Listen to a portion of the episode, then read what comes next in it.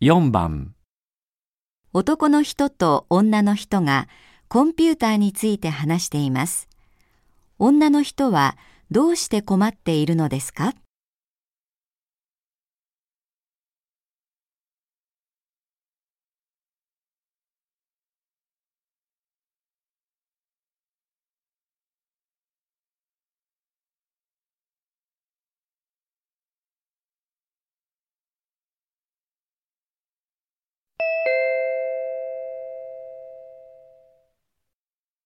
コンピューター買ったんだって？うん。どう？調子は？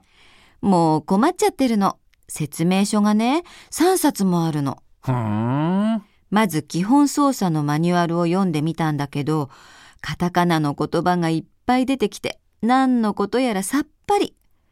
言葉の勉強から始めなくちゃならないなんて思わなかった。説明書なんか読んでないで、いろいろやってみた方が早いよ。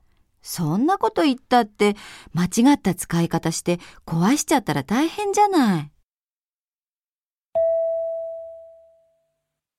女の人はどうして困っているのですか？